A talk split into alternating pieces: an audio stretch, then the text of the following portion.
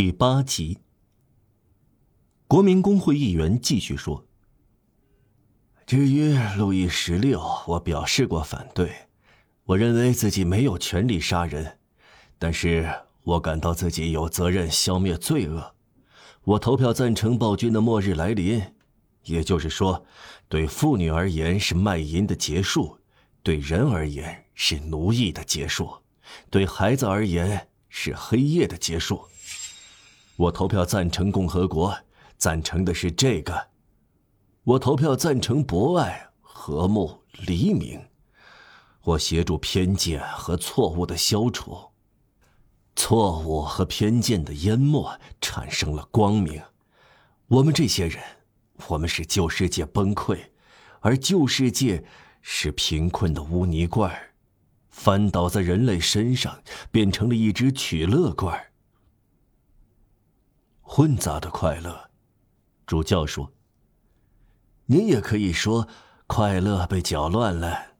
而今日，在一八一四年这倒霉的复旧之后，快乐消失了。唉，我承认，大革命没有完成。我们事实上拆毁了旧制度，我们没有完全在头脑中消灭它。消灭流弊，这还不够。”必须改变风俗。磨坊不存在了，但风还没有停止吹拂。你们推翻了它，推翻可能有用，但我不相信的是，这推翻被愤怒弄得复杂化了。正义要愤怒，主教先生，而且正义的愤怒是一个进步的因素。没有关系，无论如何。法国大革命是基督降临以来人类跨出的最有力的一步。不是完美无缺，是的，但十分高尚。它解放出了一切社会的未知数，它使人的精神缓和下来，它使人平静、缓解、开明，它使文明浪潮席卷大地，它是好的。法国大革命，这是人类的加冕礼。主教禁不住喃喃地说：“是吗？九三年。”国民工会议员在轮椅上坐直，庄重的近乎悲哀。他以一个垂死的人所能具有的力气，大声说道：“妈，您说出来了。九三年，我正等着这个词。一千五百年来，形成了一片乌云。”十五个世纪到了尽头，它爆裂开来。您控告的是雷霆的轰击。主教也许不会承认，他感觉到自己被击中了，然而他极力忍耐住。他回答：“法官以正义的名义说话，教士以怜悯的名义说话，怜悯只是更高的正义而已。雷霆的轰击不应该落错地方。”他定睛望着国民工会议员，又说：“路易十七呢？”国民工会议员伸出了手，抓住主教的臂膀，说：“路易十七？哦，您哭到谁？哭到那个无辜的孩子吗？那么，是的，我同您一起哭到，是哭到王子吗？我要思索一下。对我来说。”卡尔图什的兄弟，那个无辜的孩子，吊死在格雷夫广场的脚架下，只因为他是卡尔图什的弟弟。他不是也同路易十五的孙子一样痛苦吗？路易十五的孙子，这个无辜的孩子，关在神庙塔里受折磨，只因为他是路易十五的孙子。先生，主教说。我不喜欢将这两个名字凑在一起。卡尔图什、路易十五，您指的是哪一个？缄默了一会儿，主教几乎后悔来拜访，他朦胧的和奇异的感到动摇了。国民工会议员继续说：“啊，教士先生，您不喜欢事实的严酷，基督呢，他却喜欢。”他拿起一根节鞭，接近圣殿。他那充满闪电的鞭子，道出严酷的真理，大声说 “snade above 六”的时候，他不区分孩子；让巴拉巴的太子接近西律的太子，他并不感到为难。先生，天真无辜、至高无上，根本不需要成为殿下。不管是身披破衣烂衫，还是百合花图案的王袍加身，他都同样庄严。不错，主教低声说：“我坚持己见。”国民公会议员季继续说：“您对我提起路易十七，我们来协调一下。我们哭到所有无辜的人，所有殉难的人，所有的孩子。”所有下层的人和上层的人吗？我同意，但我对您说过，必须上诉到比九三年更远。我们因为路易十七之前的人流眼泪。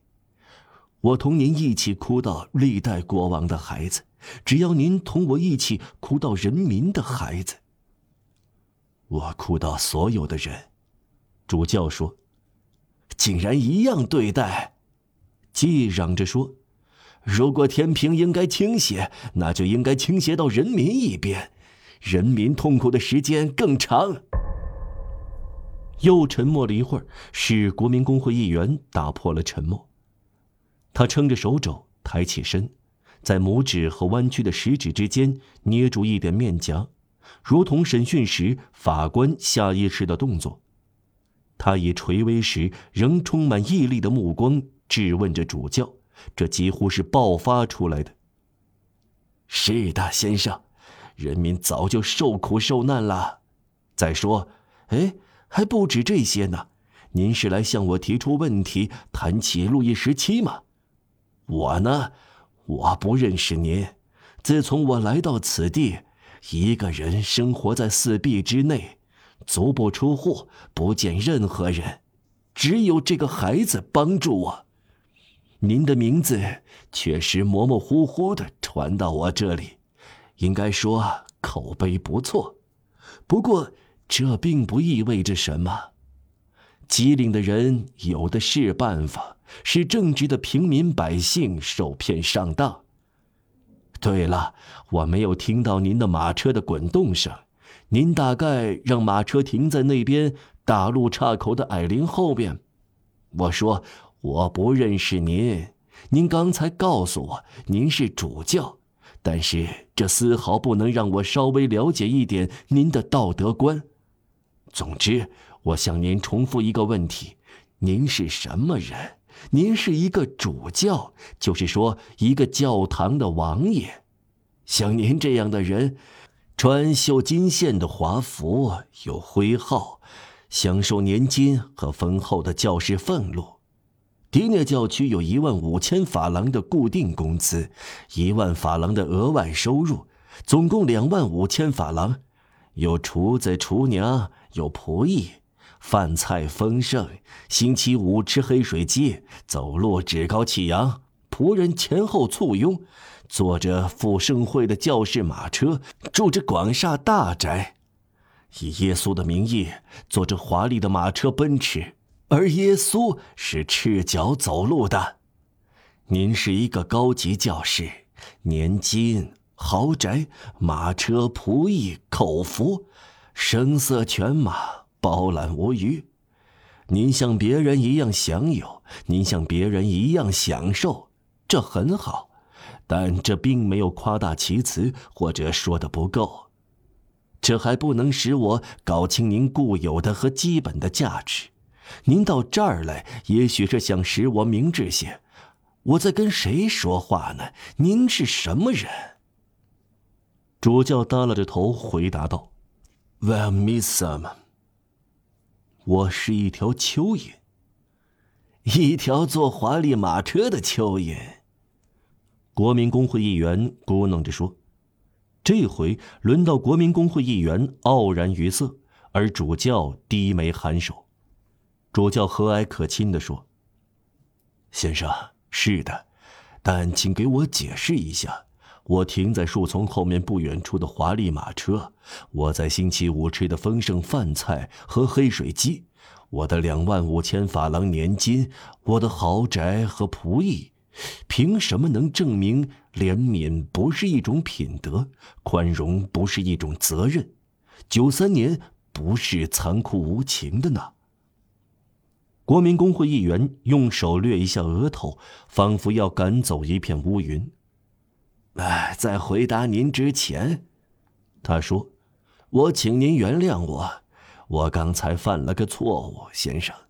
您在我家里，您是我的客人，我对您本应彬彬有礼。您在探讨我的思想，我理应只限于批驳您的议论。”您的富有和享受使我在批驳您时拥有优势，不过还是不使用才有品位。我答应您不再利用。谢谢您，主教说。